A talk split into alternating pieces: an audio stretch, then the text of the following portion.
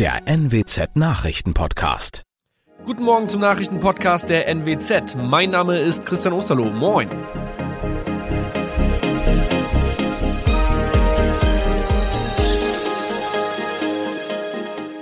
Und das sind unsere regionalen Nachrichten am Morgen. Geflüchtete Menschen kommen in Bad zwischen einer Herberge unter. Kein Schmerzensgeld für Lehrerinnen und Familie aus Fechter. Und Anschlag auf Emder Feuerschiff, mutmaßlicher Täter gefasst. Die Jugendherberge in Bad Zwischenahn wird ab dem kommenden Montag vorübergehend zur Flüchtlingsunterkunft. Rund 120 Menschen sollen dort untergebracht werden. Das bestätigte gestern die Landesaufnahmebehörde Niedersachsen. In den Erstaufnahmeeinrichtungen des Landes waren zuletzt deutlich mehr geflüchtete Menschen angekommen. Um die Infektionsgefahr zu senken, werden Bewohner auf Jugendherbergen verteilt. Auch die Jugendherbergen Aurich und Emden sollen nun kurzfristig genutzt werden. Insbesondere Familien und besonders schutzbedürftige Personen wie alleinreisende Frauen sollen demnach in den Herbergen unterkommen. Kein Schmerzensgeld nach Quarantäne gibt es für eine Lehrerin und eine Familie aus dem Landkreis Fechter. Das Oldenburger Landgericht hat entsprechende Klagen auf 2.500 und 14.000 Euro am Donnerstag abgewiesen. Grund für die Quarantäne war eine mit Corona infizierte Schülerin. Die Lehrerin und die Familie des Mädchens hatten gegen die Anordnung des Gesundheitsamtes geklagt. Das Gesundheitsamt dürfe keinen solchen Freiheitsentzug aussprechen, argumentierte der Anwalt. Die Richter machten aber deutlich, dass eine Quarantäne kein Freiheitsentzug sei, sondern eine Freiheitsbeeinträchtigung zum Schutz der Bevölkerung. Das Gesundheitsamt habe also rechtmäßig gehandelt. Sechs Monate nach der Bohrattacke auf das Emder Feuerschiff wurde nun der mutmaßliche Täter gefasst. Der 45-jährige Emder hatte in der Nacht vom 19. auf den 20. Juni vier Löcher in den Boden des Maschinenraums gebohrt, damit das Schiff mit Wasser verläuft. Zum Ermittlungszeitpunkt saß er wegen eines anderen Verfahrens bereits in Haft. Zu seinem Motiv schweigt der Beschuldigte. Der Feuerschiff-Vorsitzende Heinz-Günther Buß zeigt sich erleichtert. Der Verein will nun zivilrechtliche Ansprüche geltend machen, um die erlittenen Verluste durch das beschädigte Schiff auszugleichen. Das waren unsere Nachrichten aus der Region. Weitere aktuelle News aus dem Nordwesten finden Sie wie immer auf NWZ Online. Und Aktuelles aus Deutschland und der Welt hören Sie jetzt von unseren Kollegen aus Berlin. Vielen Dank und einen schönen guten Morgen. Ich bin Benjamin Kloß und das sind heute unsere Themen aus Deutschland und der Welt. Weihnachtsansprache des Bundespräsidenten. Steinmeier ruft zum Zusammenhalt auf. Zu Weihnachten endlich auch ein wenig Beruhigung auf der Insel La Palma und auf Hubble folgt Webb. Am Wochenende soll ein neues Weltraumteleskop an den Start gehen.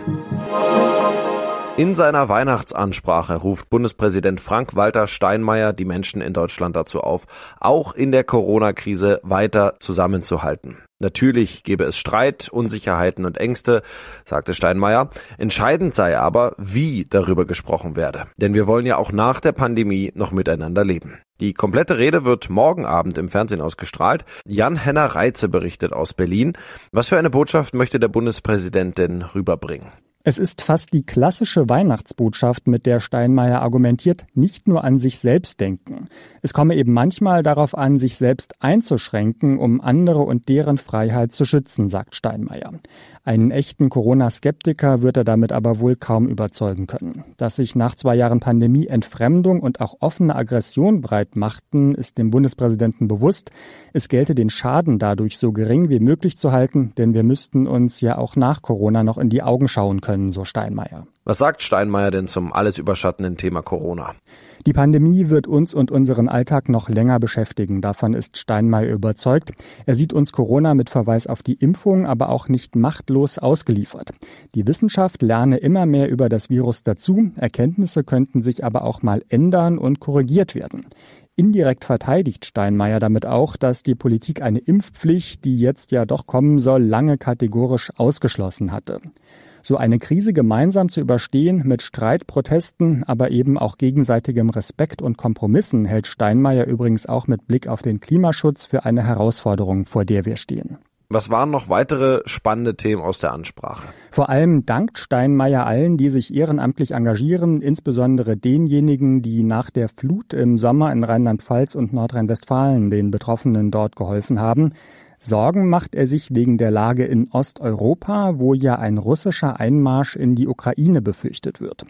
Ja, und ganz unpolitisch ist die Ansprache dann doch nicht. Steinmeier ist ja als Bundespräsident eigentlich neutral, aber eben auch in der SPD und er verbindet mit der neuen Ampel-Bundesregierung die Hoffnung auf Veränderungen zum Positiven.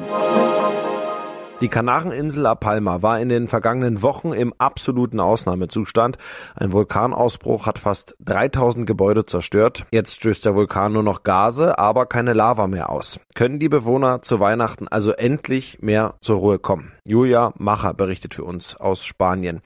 Haben die Bewohner von La Palma überhaupt den Kopf frei für besinnliche Stunden oder dreht sich immer noch alles um die große Frage, was macht der Berg? Also plötzlich vergessen können die Inselbewohner den Vulkanausbruch, der sie fast 100 Tage in Atem gehalten hat, nicht. Häuser und Straßen sind teils noch unter Asche oder Lavabergen begraben und viele blicken bang auf die Rauchwolken, die über die Gipfel ziehen. Auch die Wissenschaftler trauen dem Frieden noch nicht. Als beendet gilt der Ausbruch erst, wenn der Vulkan auch die nächsten zwei Tage schweigt, also insgesamt zehn Tage. Aber natürlich ist die Situation jetzt eine Riesenerleichterung. Kein Grollen, das Tischgespräche oder Weihnachtslieder übertönt.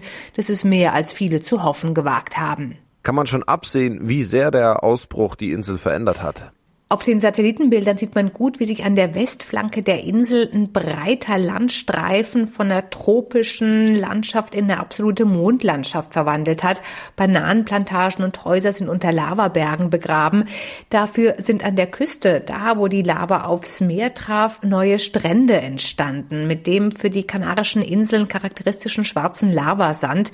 Die Bilder des Drohens des Geologischen Instituts jedenfalls sind sehr beeindruckend und wer weiß, vielleicht sind die die heute noch unbenutzbaren Strände in einiger Zeit ja eine richtige Touristenattraktion. Das Hubble Weltraumteleskop liefert der Menschheit seit mehr als 30 Jahren spektakuläre Bilder aus dem Weltall und viele bahnbrechende Erkenntnisse. Jetzt, also morgen, soll sein Nachfolger ins All starten, das James Webb Teleskop. Ein Gemeinschaftsprojekt der Weltraumbehörden Europas, der USA und Kanadas soll in Regionen schauen, die Hubble nicht sehen kann. Und es könnte entscheidende Hinweise über Leben auf fernen Exoplaneten liefern. Ronny Thorau berichtet. Warum ist der Start des James Webb-Teleskops für die Forscher so spannend? Ja, die überbieten sich da teilweise mit Begeisterungsstürmen. NASA-Wissenschaftsdirektor Thomas Zurbuchen zum Beispiel sagt, Das Teleskop ist ein Traum von vielen Wissenschaftlern über Dekaden. Zehntausende Menschen auf verschiedenen Kontinenten haben dran gearbeitet. Die Idee dieses Teleskops stammt noch aus den 80ern. Seitdem wird getüftelt und gebaut. Die Kosten sind von 500 Millionen Dollar auf jetzt rund 10 Milliarden geklettert. Das wohl teuerste unbemannte Raumfahrtprojekt der Menschheit heißt es. Der Start hat sich immer wieder verzögert, aber nun ist es soweit. Warum? Der Aufwand. Was kann das neue Teleskop, was zum Beispiel sein Vorgänger nicht kann? Das Hubble Weltraumteleskop, das ist ja noch im All im Dienst. Ja, der wesentliche Unterschied ist der untersuchte Lichtbereich. Hubble beobachtet den optischen und ultravioletten Bereich. James Webb dagegen kann infrarote Wärmestrahlung untersuchen. ESA-Wissenschaftlerin Nora Lützgendorf. Man sieht das sehr gut hier am Orionnebel. Man sieht die Sterne nicht, die sich in diesem Nebel verstecken. Und mit Infrarotlicht kann man wirklich in diese Wolken hineinschauen. Ja, und das Ganze macht das Webb-Teleskop mit so hoher Empfindlichkeit, dass es zum Beispiel von hier auf der Erde auf dem Mond eine Biene aufspüren oder die Glut einer Pfeife beobachten könnte. Und es geht ja auch um die Suche nach Leben. Ja, neben dem Blick in die ganz frühe Zeit des Universums nach dem Urknall erlaubt James Webb auch die Untersuchung von Exoplaneten von möglichen zweiten Erden. Und zwar kann man da nun bald viel genauer schauen, woraus die Atmosphäre eines fernen Exoplaneten besteht. So die Astrophysikerin Nora Lützgendorf. Dann können wir nach Lebensbausteinen suchen wie Kohlenstoff, Stickstoff, Sauerstoff und Wasserwolken. Bisher hieß es da oft von den Forschern, wir haben einen potenziell lebensfreundlichen Exoplaneten gefunden, aber wir wissen nicht so viel über ihn. Das soll jetzt das James Webb Teleskop ändern. Die Mission hat aber auch Risiken. Welche genau sind das? Ja, das James Webb Teleskop wird nicht wie Hubble im Erdorbit stationiert, sondern 1,5 Millionen Kilometer entfernt, also so viermal so weit weg wie der Mond. ESA-Wissenschaftsdirektor Günther Hasinger. Viele Dinge kann man da draußen nicht mehr präparieren. Das heißt also, wir sind wirklich darauf angewiesen, dass Einzelfehler, die zum, zum Tode der gesamten Mission führen, dass wir eben keine Single-Point-Failures haben.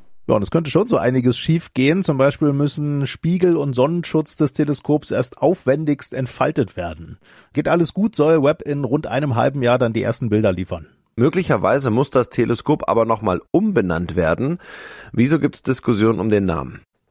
Ja, da gibt's eine Diskussion über James Webb. Das war der zweite Direktor der NASA in den 60er Jahren. Damals soll unter seiner Führung bei der NASA auch ein Mitarbeiter entlassen worden sein, unter dem Verdacht, schwul zu sein.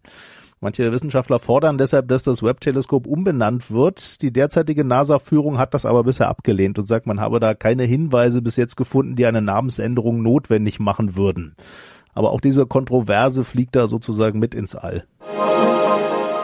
In unserem Tipp des Tages geht es heute um heute Abend und die kommenden Weihnachtsfeiertage. Wir alle wollen das Gleiche, Geschenke auspacken und mit der Familie und den Freunden zusammen Zeit verbringen.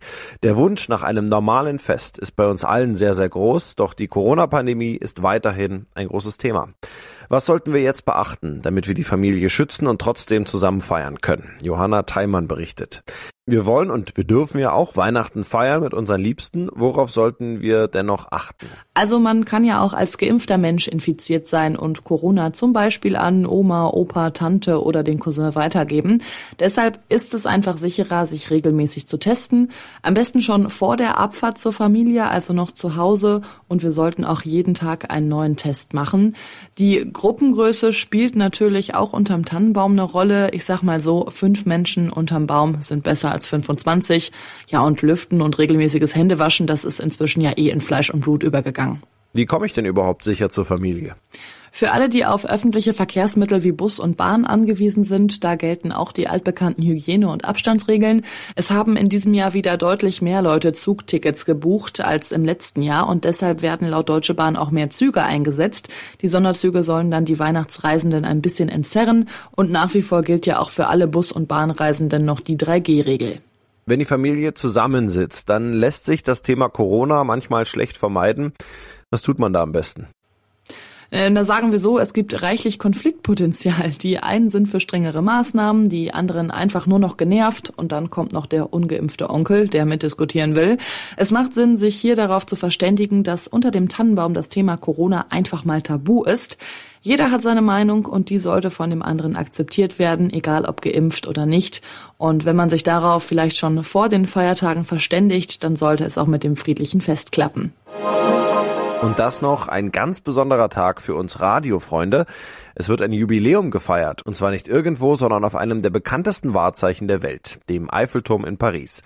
Dass der bis heute steht, verdankt er nämlich unter anderem auch dem Radio. Heute, an diesem Freitag, vor 100 Jahren, wurde von dort die erste öffentliche Radiosendung ausgestrahlt. Dorothea Finkbeiner berichtet aus Paris. Worum ging es in der ersten Radiosendung überhaupt? Also es hat alles ganz bescheiden begonnen mit einer nur halbstündigen Sendung mit kurzen Nachrichten und Wetterbericht. Später kam dann noch Musik dazu. Alles damals noch live ins Mikrofon gesungen und gespielt in einem Ministudio unten an einem der Standbeine des Eiffelturms und so unglaublich das ist, ohne die Radioübertragung würde es den Eiffelturm gar nicht mehr geben.